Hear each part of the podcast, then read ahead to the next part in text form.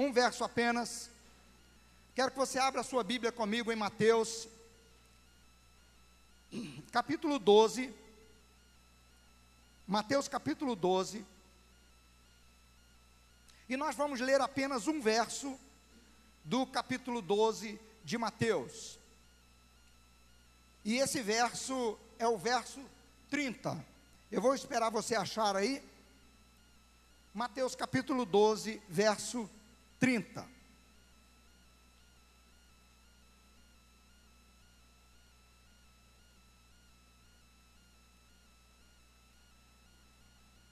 Encontrou o texto? Então vamos lá. Se você pode,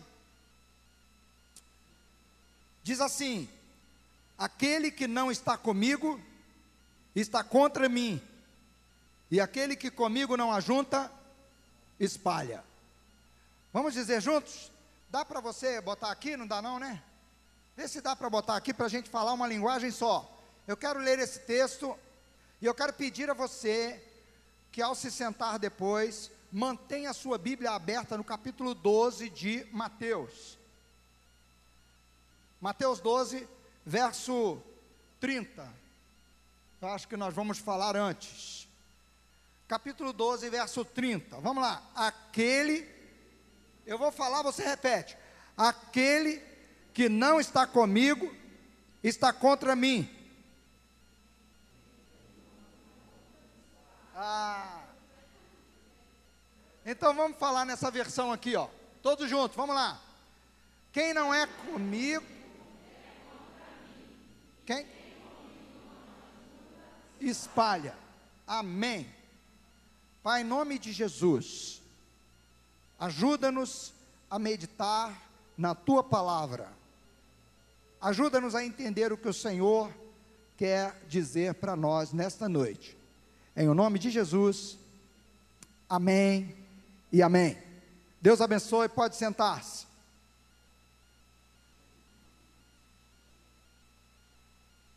O tema da minha palavra hoje é indiferença impossível. E esse texto não pode ser, apesar dele resumir aqui o ensino de Jesus, esse texto não pode ser lido fora do contexto. Quem está dizendo aqui é Jesus, e Jesus fala isso dentro de um contexto. Olhe comigo é, o início do capítulo 12 de Mateus. O título aí é Jesus é o Senhor do sábado. Preste atenção um minuto. O Evangelho de Mateus é chamado de o Evangelho do Rei. E Jesus aqui, ele está é, sendo apresentado por Mateus, o evangelista, como o rei prometido. Jesus é o Messias, o rei que Deus havia prometido, que é descendente de Davi.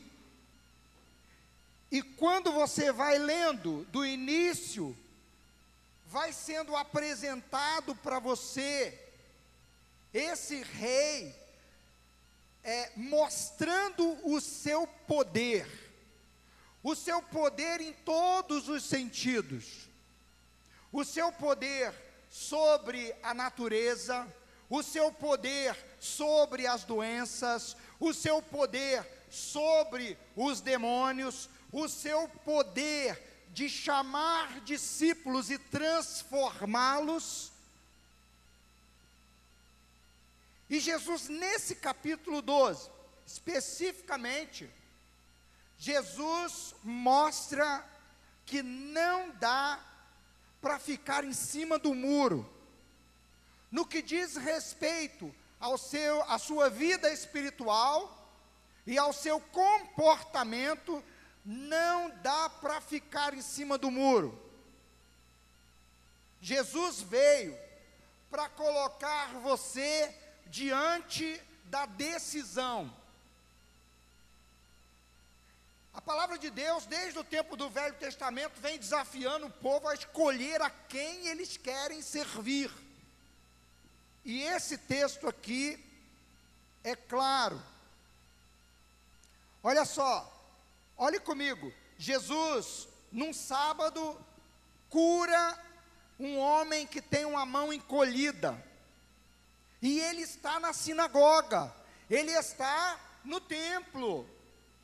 E Jesus então vê aquele homem com a mão encolhida ali, mirrada.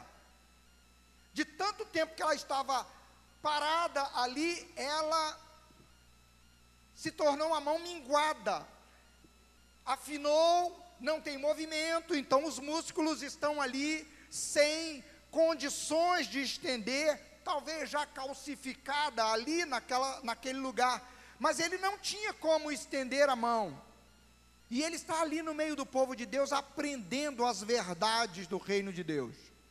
E como Jesus vem confrontando a religião aparente, a religião sem coração, a religião sem coração, estou falando a religiosidade, pessoas que se apresentam como gente de Deus, Porém, isso é só fachada, não é, isso não é traduzido num amor genuíno por Deus e pelas pessoas que Deus criou.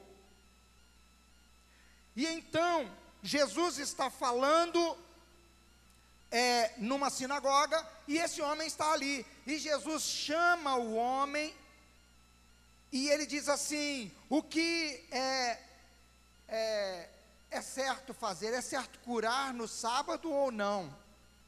E o homem está ali com a mão encolhida. E Jesus então vê a dureza do coração das pessoas. E Jesus chama o homem e diz: estende a sua mão. Jesus mostra o seu poder como rei e como Deus. Porque quem tinha instituído o culto aos sábados era Deus que tinha instituído. Mas Deus não queria uma aparência. Assim como Deus não quer que você venha cumprir um ritual domingo à noite na igreja. Deus não quer que você venha à igreja só para ter um lugar social para vir. Ele quer que você venha consciente de que você o está adorando e que você não deixa de ser um adorador durante a semana. Deus não quer que você seja alguém de boca suja, alguém de comportamento imoral, alguém que não demonstra amor pela esposa, pelo filho, pela filha, alguém que faz o que desagrada a Deus durante a semana e domingo chega na igreja bonito. Deus não queria isso na sinagoga, Deus não queria isso lá no templo, como Deus não quer hoje.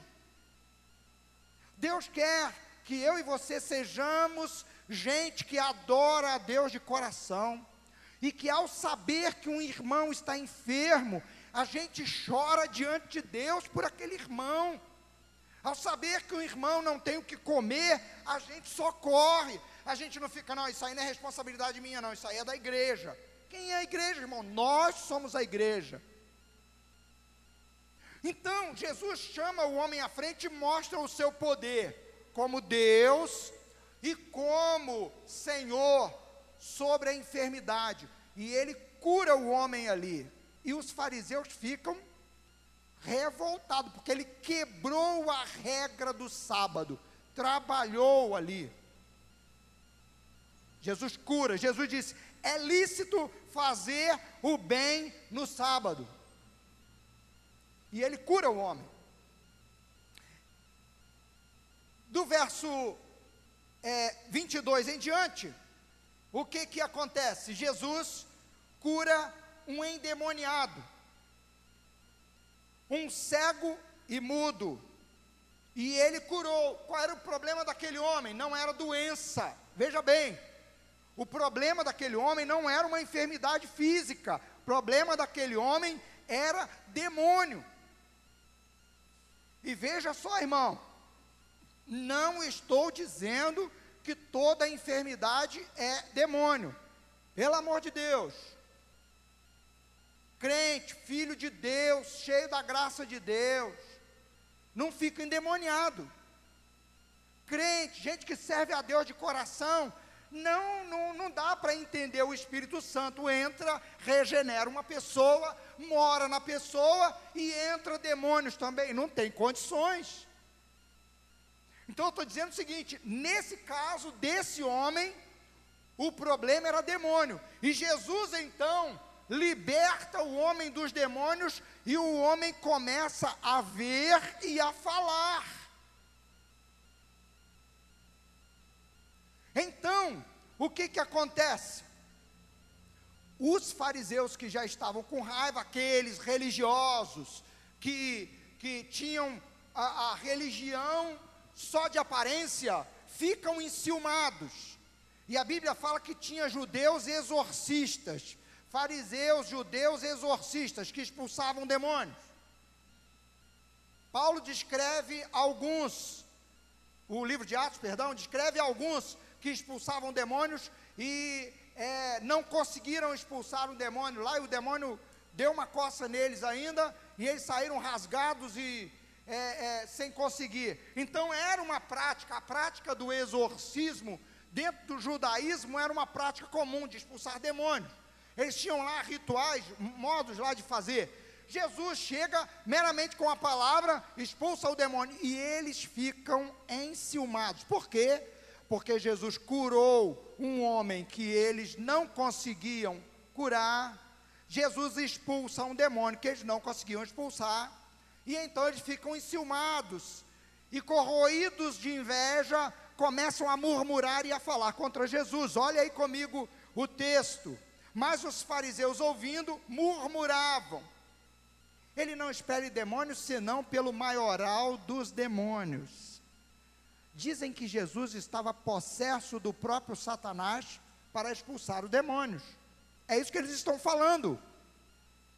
E então Jesus diz o texto, olha que maravilha, se você tem a sua Bíblia aí, olha comigo, verso 25: Jesus conhecendo-lhes os pensamentos, Jesus então começa a falar, olha, Jesus conhece os pensamentos, Jesus não conhecia só dos fariseus, ele conhece todos, os meus, os seus, de cada pessoa, ele conhece, Satanás não conhece os pensamentos todos, sabia? Ele deduz, ele deduz em cima das reações das pessoas, porque Satanás não tem esse poder, só Deus tem o poder de conhecer os pensamentos. Ele deduz. Já viu aquela história? Diz uma frase, aí vê se colou. Isso acontece com a gente, né? Você fala uma frase, se a pessoa acreditou naquilo que você falou, a pessoa age de um jeito. É assim que Satanás age, meu irmão. Ele lança os pensamentos e observa as reações. Jesus não. Jesus conhece os pensamentos. E então Jesus conta uma história e diz: todo reino dividido contra si mesmo não pode subsistir. Se eu expulso Satanás, é pelo poder de Deus é chegado o reino de Deus a vocês. Se eu tivesse expulsando pelo maioral dos demônios, o reino estaria dividido, ele ia esfacelar, mas eu expulso pelo poder de Deus. Jesus está dizendo, e é, então Jesus diz essa frase, cuidado, hein? Cuidado, porque porque Ninguém pode fazer o que eu estou fazendo, se ele não tiver poder maior. Eu entro na casa de Satanás e tomo-lhe os bens. Meu irmão, o que é bem para Deus? O que, que é preciosidade para Deus? Almas, pessoas, e tem pessoas que estão possessas de espíritos malignos. Tem pessoas que não estão possessas de espíritos malignos, mas estão presas por ideias malignas. E Jesus veio para libertar, e ele disse: Olha, vocês vão conhecer a verdade, e a verdade vai libertar vocês. E, uma, e, e de uma outra feita, Jesus disse: Eu sou o caminho, eu sou a verdade e a vida. Então preste atenção. Quando Jesus diz isso, ele diz assim: se eu estou fazendo isso, é porque eu sou mais poderoso do que Satanás. Eu entro na casa dele e arranco os bens. É isso que Jesus está dizendo. E Jesus então diz a, a frase: quem comigo não ajunta, espalha. Quem não é por mim é contra mim. Sabe o que Jesus está dizendo, irmãos? que ninguém pode ficar em cima do muro. Ou você serve a Deus e recebe a liberdade que Deus te dá, ou você é escravo de Satanás e é dirigido por Satanás, quer por possessão, quer por indução, por ideias. E aqueles fariseus estavam sendo dirigidos por Satanás por ideias malignas. E Jesus deixa claro, em primeiro lugar, que é impossível ser indiferente ao reino das trevas. Irmãos, feitiçaria funciona. É, pastor? É. No reino das trevas funciona. Satanás é rei, ele é o príncipe desse mundo. Jesus disse isso. Ele está aí reinando sobre os seus.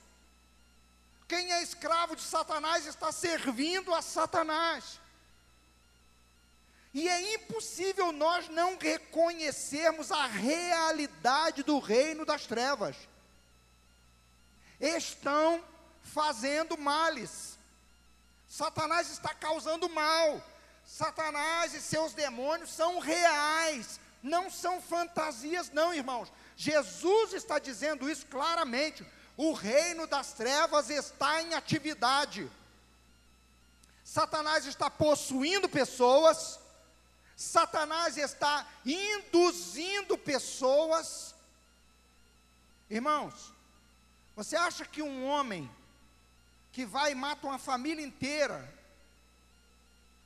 apesar de ter nome de alguém que era amigo de Jesus e ressuscitou, o tal do Lázaro que foi morto, você acha que aquele homem estava cheio do Espírito Santo? Você acha que aquele homem estava do lado de Jesus? Aquele homem estava sendo dirigido por Satanás, dirigido por demônios, para exercer males a pessoas. Meu irmão, você acha que quem rouba, quem tira dinheiro da, da saúde brasileira, você acha que está sendo dirigido por Deus? Você acha que quem rouba qualquer outra coisa está sendo dirigido por Deus? Satanás está usando gente. Está usando gente para querer entrar na sua casa e roubar. Está usando gente para querer entrar na sua conta e roubar. O reino das trevas é real. Irmãos, eles invocam demônios, eles invocam espíritos, e eles dizem para as pessoas: você precisa de um espírito mais forte, porque esse espírito que está com você é fraco, mas não buscam o Espírito Santo. Eles invocam espíritos de mortos, que a Bíblia diz que o, é, é, que mortos não voltam. O que acontece é que demônios se passam por mortos e continuam enganando pessoas e prendendo pessoas. O reino das trevas é real. Agora, queridos, também o reino de Deus é um reino real. Amém? Glória a Deus.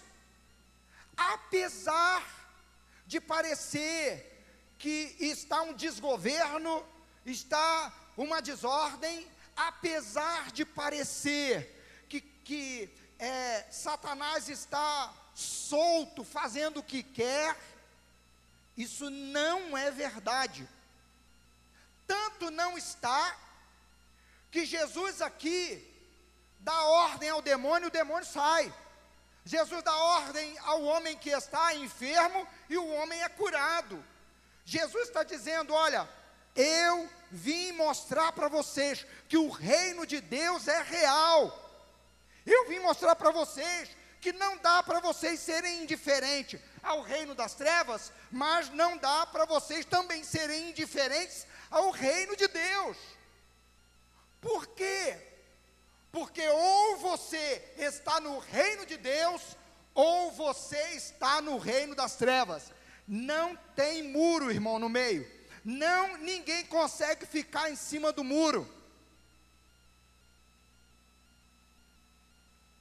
E olha, tem uma historinha que diz que um cara estava em cima do muro, não sabia se ia para o céu ou se ia para o inferno. Ele ficava olhando para os dois lados. E do lado de Satanás ele fazia uma festa, um banquete para chamar a atenção do cara que estava no muro. Mas não insistia com ele para ele pular para o lado. Já do outro lado, o povo que estava do outro lado disse: sai daí, vem para cá, vem para o reino de Deus, vem para cá. E ele está ali no muro indeciso. Aí quando ele resolve, ele pula para o lado de lá. Para o lado das trevas. Aí Satanás ri. Aí ele diz assim: por que, que você não me chamou? Todos de lá estavam me chamando. Ele falou: porque o muro é meu. Quem está no muro já é meu. Irmão, veja só, Cam... Jesus disse que o caminho é estreito. Jesus disse que a porta é estreita e o caminho é apertado. Por quê? Só segue a Cristo quem decide seguir. Só segue a Cristo quem está disposto a enfrentar os desafios, as tentações e não ceder. Jesus está deixando claro: é impossível deixar de reconhecer o reino das trevas, é impossível deixar de reconhecer que o reino de Deus é real. Apesar do coronavírus estar matando muita gente, apesar do mundo estar uma bagunça, parece que está uma bagunça o mundo, né? É, é, é guerra, é rebelião, é passeata, é isso, é aquilo. Aí você olha para é, é os governos, é corrupção, é, é má intenção em todos os lugares do mundo, irmão. A gente só escuta notícia ruim. Apesar de parecer, Jesus está assentado no trono reinando.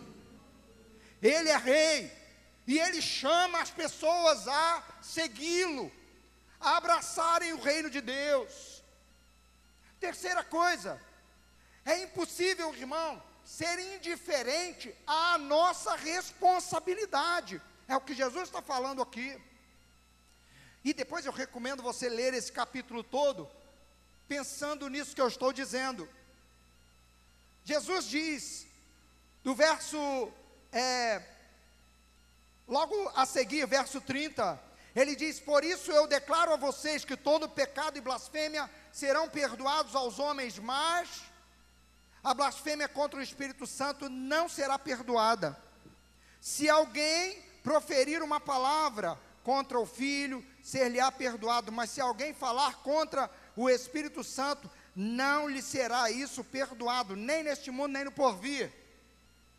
Ou fazei a árvore boa e, os, é, e o seu fruto bom, ou a árvore má e o seu fruto mau, porque pelo fruto se conhece a árvore. Raça de víboras, como podeis falar coisas boas sendo maus?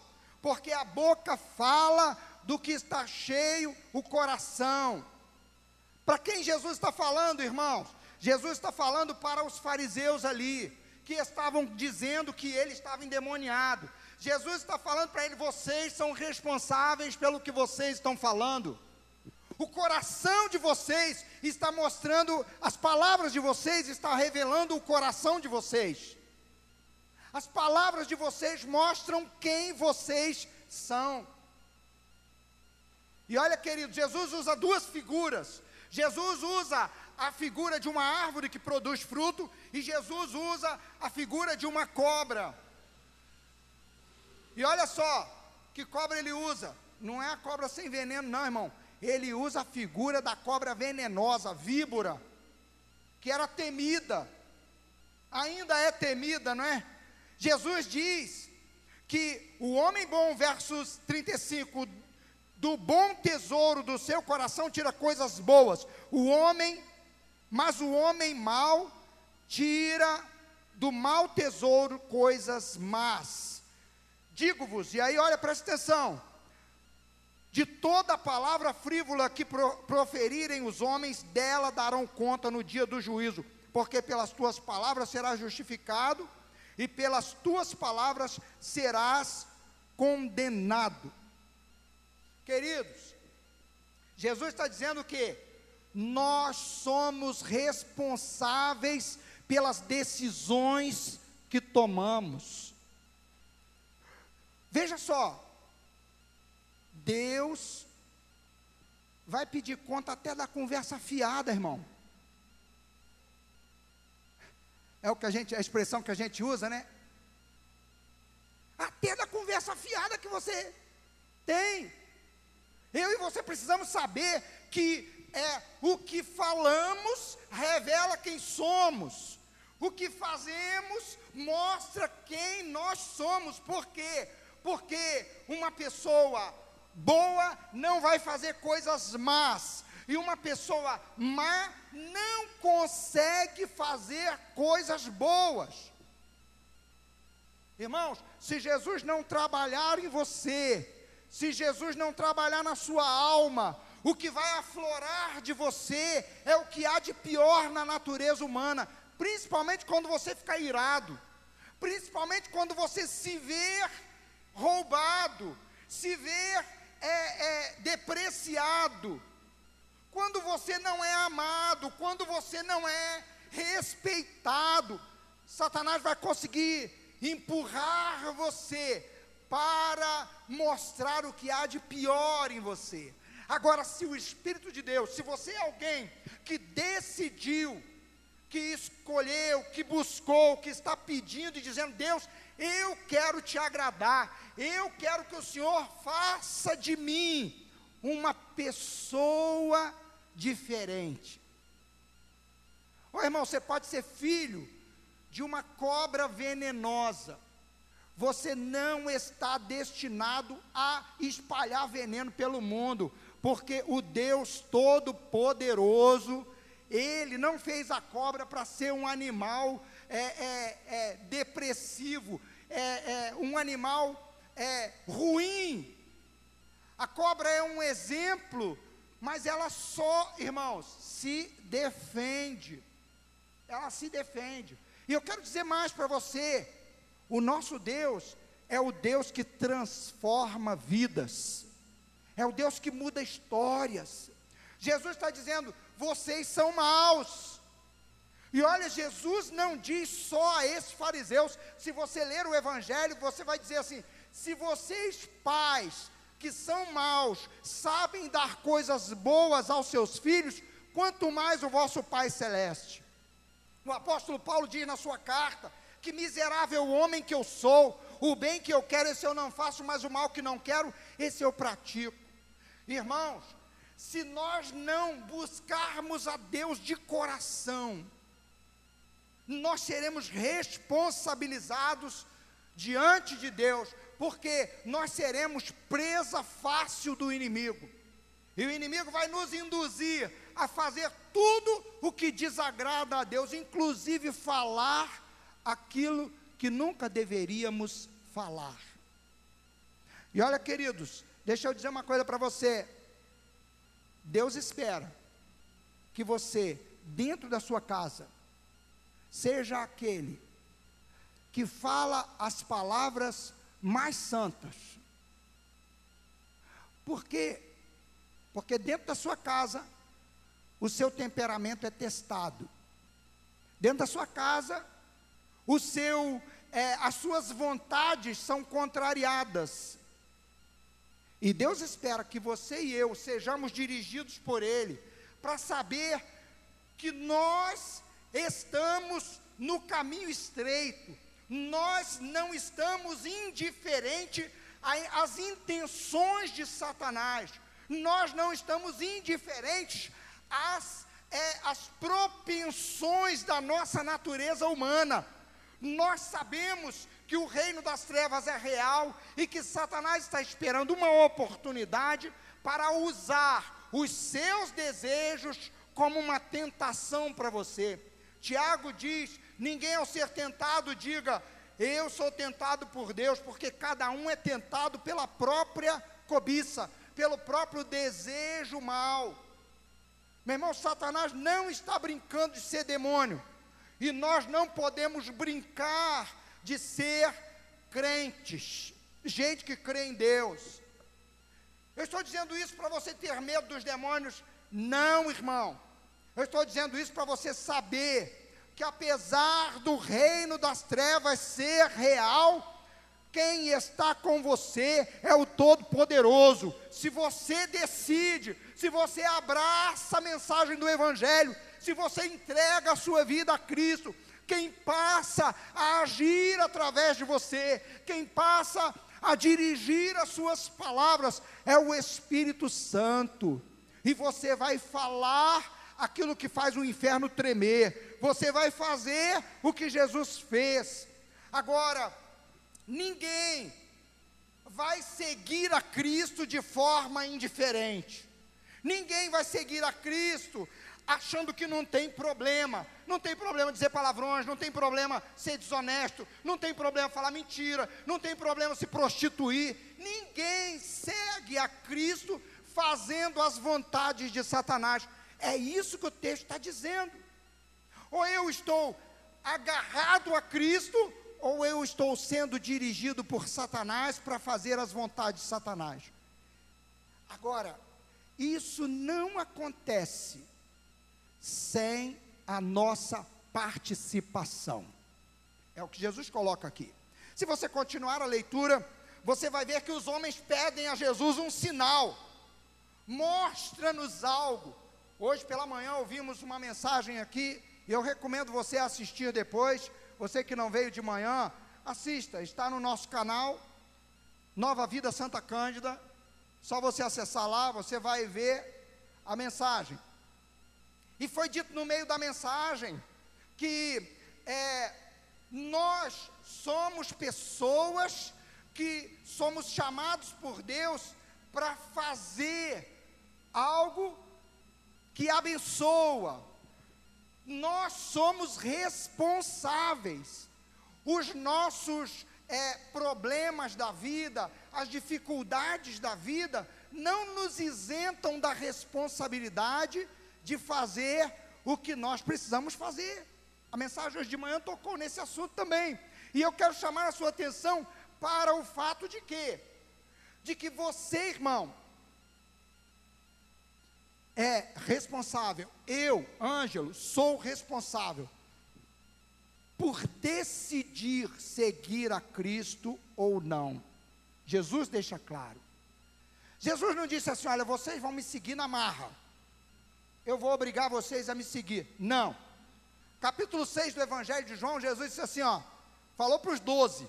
Muitos dos que seguiam Jesus não queriam mais andar com ele. Aí ele vira só para os doze. Você já pensou? uma igreja com milhares de pessoas, no dia seguinte, alguns dias depois, só tem 12. Aí Jesus olha, só tem 12. Aí os 12 olham meio com vontade de querendo sair também, né? É difícil ouvir esse discurso. Aí Jesus disse: Vocês também não querem ir? Aí Pedro levanta e diz: Para quem iremos, Senhor? Tu tens as palavras de vida eterna. Irmão, seguir a Cristo custa. Agora, eu falei com você sobre o reino das trevas ser real. Agora você pode ter certeza de uma coisa, querido. Você e eu não precisamos ter medo do reino das trevas. Você e eu sabemos que quem está no controle de todas as coisas é o nosso Senhor Jesus. E vai chegar um dia em que ele vai pedir contas de todas as pessoas, as palavras que são faladas as decisões que são tomadas. Escolheram, escolheram é, não se decidir por Cristo, são escravos de Satanás. Escolheram é, seguir a Cristo de coração, o Senhor Jesus os ajuda a vencer todas as tentações para viver o reino de Deus, viver no, é, debaixo da direção de Deus. Nós não podemos ser indiferentes à realidade do reino das trevas, nós não podemos ser indiferentes à realidade do reino de Deus, e nós não podemos ser indiferentes à nossa responsabilidade em decidir seguir a Cristo. Aquelas pessoas pedem um sinal. E Jesus disse assim: nenhum sinal será dado a vocês senão o sinal de Jonas. Porque assim como Jonas esteve três dias e três noites no ventre do peixe, assim o filho do homem também vai estar três dias e três noites no ventre da terra. Pronto, acabou. E o que eu ia falar que hoje de manhã foi dito aqui é que nós servimos a Deus não pelo que vemos apenas, nós servimos a Deus porque nós cremos. Eu creio que o reino das trevas é real. Eu creio que o reino, porque Deus diz que ele é real. Eu creio que o reino de Deus é real, porque Jesus Cristo diz que Ele é o Rei dos Reis, o Senhor dos Senhores, e Ele vai voltar para buscar o seu povo, e nós vamos viver eternamente longe do pecado. Nós cremos. Nós não precisamos ver coisas acontecendo para nós crermos, porque nós somos guiados pela fé. E aí, Jesus então chama a atenção para a estratégia de Satanás. Olha só, irmão, e aí eu e você precisamos é, ter cuidado nisso, porque isso tem tudo a ver com o que nós acabamos de dizer. Jesus disse, ele tinha acabado de expulsar um espírito imundo, um espírito maligno imundo do corpo de um homem. Então, ele diz assim: olha, a estratégia de Satanás é essa: quando um espírito maligno sai de um corpo, vai por lugares ruins, fica por lá e depois ele volta. Se ele encontra a casa limpa, enfeitada, mas vazia, ele entra. Irmão, sua casa não pode ficar vazia, sua vida não pode ficar vazia, sua vida tem que ser cheia da presença de Deus, a sua vida tem que ser cheia do Espírito de Deus, por quê? Porque só assim Satanás não tem espaço nela, a sua vida tem que ser cheia da palavra de Deus, porque Jesus disse que a boca fala do que está cheio o coração. Se o seu coração está cheio da palavra de Deus, o que que vai fluir, irmão? Piada imoral, palavrões. Ainda que a velha natureza grite um palavrão lá para você, você diz: Não, Senhor, eu nasci de novo. A minha vida, a minha boca pertence a Ti. Eu não vou falar isso porque eu decidi ser cidadão do reino de Deus. Então, hoje, esses dias eu estava conversando com uma pessoa e hoje reforcei isso. Eu disse assim: Olha, Deus quer te usar. Comece por ler a sua Bíblia pelo menos uma vez por ano. Comece por ler a sua Bíblia, pelo menos uma vez por ano. Encha o seu coração da palavra de Deus e com certeza essas palavras vão fluir de você na hora da crise, na hora da revolta, na hora da dor, na hora da tristeza. O Senhor vai fazer essas palavras fluírem naturalmente. Agora olhe comigo, verso 46 em diante. Vem a mãe de Jesus e os discípulos de Jesus e ficam do lado de fora porque não conseguem entrar. Não conseguem entrar na casa porque a casa estava cheia de gente. E alguém diz para Jesus: Mestre, tua mãe e teus irmãos estão aí fora. Aí Jesus vira e diz assim: Minha mãe e meus irmãos, minha mãe e meus irmãos são quem fazem, são esses, e apontou para os discípulos, são aqueles que fazem a vontade do meu Pai que está nos céus. Parece que Jesus está sendo é, desrespeitoso com Maria, não está respeitando seus irmãos, mas os evangelhos nos mostram que os irmãos de Jesus não criam nele, só creram nele depois da morte e ressurreição. Um outro evangelista nos diz que a mãe e os irmãos de Jesus foram lá para prendê-lo, porque eles receberam a notícia que Jesus estava louco e não tinha tempo nem para comer. Estava louco, tinha que levar Jesus. E eles foram para levar Jesus é, é, preso. Irmãos, que, que eu e você precisamos entender da palavra de Deus, e esse texto de Mateus nos mostra isso.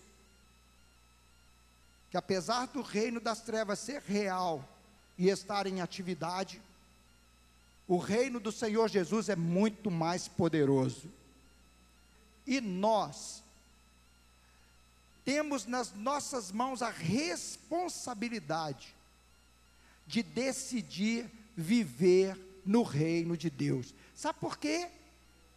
Porque nós éramos como aquele homem, preso por espíritos malignos, preso por uma natureza maligna, preso por uma tendência má, e Jesus nos libertou, e Jesus nos transformou. Jesus está dizendo para aqueles: quem não é comigo é contra mim, quem comigo não ajunta, espalha. E você pode dizer: Senhor, o Senhor me libertou. Nenhum demônio vai entrar na minha vida, nenhum espírito maligno vai entrar na minha vida, porque eu vou seguir a Ti, e eu sei que o Senhor me capacita, apesar do império das trevas, apesar dos demônios me atacarem constantemente, o Senhor me enche do Teu poder para dizer aos demônios: saiam em nome de Jesus, para dizer ao mal: saia em nome de Jesus, o Senhor me capacita, e aí, queridos, eu vou além, o Senhor te capacita até a curar os enfermos, a expelir os demônios, a falar em novas línguas, porque Jesus diz isso claramente no Evangelho. Ele diz: aquele que crê em mim fará as obras que eu faço e fará maiores. Queridos, o Senhor Jesus enche a sua vida de capacidade para vencer todas as tendências más que porventura ainda estejam gritando no seu corpo, na sua natureza, que estejam puxando você, seja para qual tipo de pecado for, o Senhor Jesus diz: o reino de Deus é muito mais poderoso. E Ele nos ensinou a orar dizendo: Pai, venha o teu reino, seja feita a tua vontade, aqui na terra, como ela é feita no céu que a tua vontade comece pela minha vida, que o, que o pão que o Senhor me dá me alimente, para eu poder fazer o que o Senhor quer que eu faça. Então eu quero convidar você a ficar de pé, e eu quero orar com você.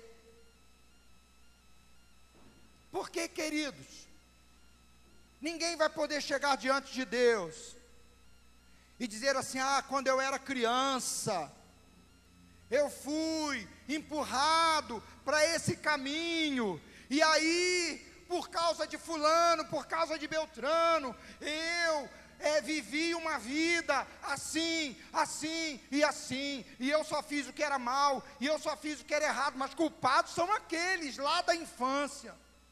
Ninguém vai poder chegar diante de Deus e dizer: Eu fui abusado na infância, por isso eu me tornei uma pessoa rancorosa.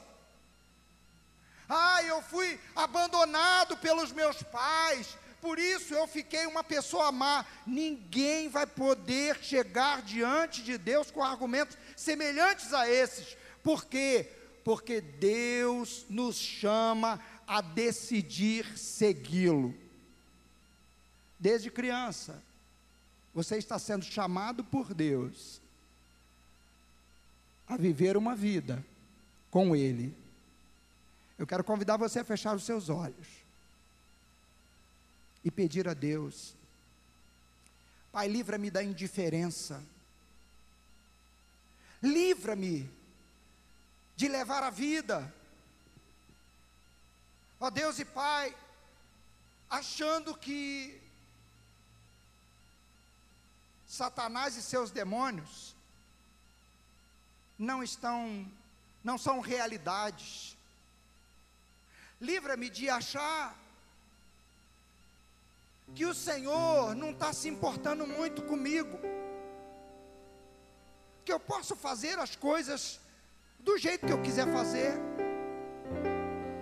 que eu posso deixar o temor de lado, que eu posso falar o que eu quiser, livra-me. Peça a Ele agora, irmão. Senhor, livra-me da indiferença. Livra-me de achar que eu não sou responsável. Livra-me de ficar jogando a culpa nos outros pelos meus fracassos. Ajuda-me a ser alguém que decide, decide te seguir, decide falar o que agrada a ti, que o Senhor não deixa aqueles que o buscam sem ajuda. Que o Senhor não deixa aqueles que clamam dizendo: Senhor, eu quero te seguir, ajuda-me na minha fraqueza. Senhor, não deixa sozinho. Tua palavra diz: todo aquele que vier a mim de modo nenhum lançarei fora. Senhor, essa tua filha que está aqui hoje, esse teu filho que está aqui hoje, é chamado a pensar. O Senhor me libertou do reino das trevas. Eu vou viver no reino da luz. O Senhor Jesus está presente, reinando. O Senhor está no controle e Ele me ajuda a vencer a obra do mal. Ele me ajuda a libertar os endemoniados. Ele me ajuda a abençoar aqueles que estão precisando ser abençoados. Ele me capacita. Porque eu vou chegar diante dele e dizer: Senhor, aqui está a minha vida. O Senhor me usou nesses talentos. E pela tua misericórdia eu estou aqui diante de ti. Pai, ajuda-nos a não ser indiferentes. Ajuda-nos a não deixar de fazer o que o Senhor pôs na nossa mão para fazer. Ajuda-nos a ser gente que o Senhor olha do céu e diz: Esse é comprometido comigo, esse tem compromisso comigo e eu vou dar mais a ele, eu vou abençoar mais ainda, eu vou usar mais a vida dele, eu vou responder a oração, eu vou responder o clamor, porque ele não está indiferente ao meu chamado. Pai, em nome de Jesus, que ninguém saia daqui hoje sem decidir. Eu vou seguir a Ti, Senhor porque eu sei que o Senhor me ajuda. Eu vou vencer as tentações, porque eu sei que o Senhor está trabalhando em mim. E eu te peço, ajuda-me, Senhor. Ajuda-me a crer cada dia mais. Ajuda-me a crescer na fé. Ajuda-me, porque sem a tua ajuda as minhas decisões serão erradas. Eu preciso da tua ajuda para eu decidir. Ajuda-me, Senhor. Em nome de Jesus, eu te peço, Pai, que cada um desses teus filhos, a sair daqui hoje, diga: Senhor, eu sou teu. Senhor, eu não estou em cima do muro. Senhor, eu não estou indeciso. Senhor, eu não estou indiferente. Eu sou teu e eu quero fazer tudo o que o Senhor me chama a fazer, porque eu creio que o Senhor me capacita. Eu oro com fé por cada pessoa, em o nome de Jesus. Amém e amém. Graças a Deus.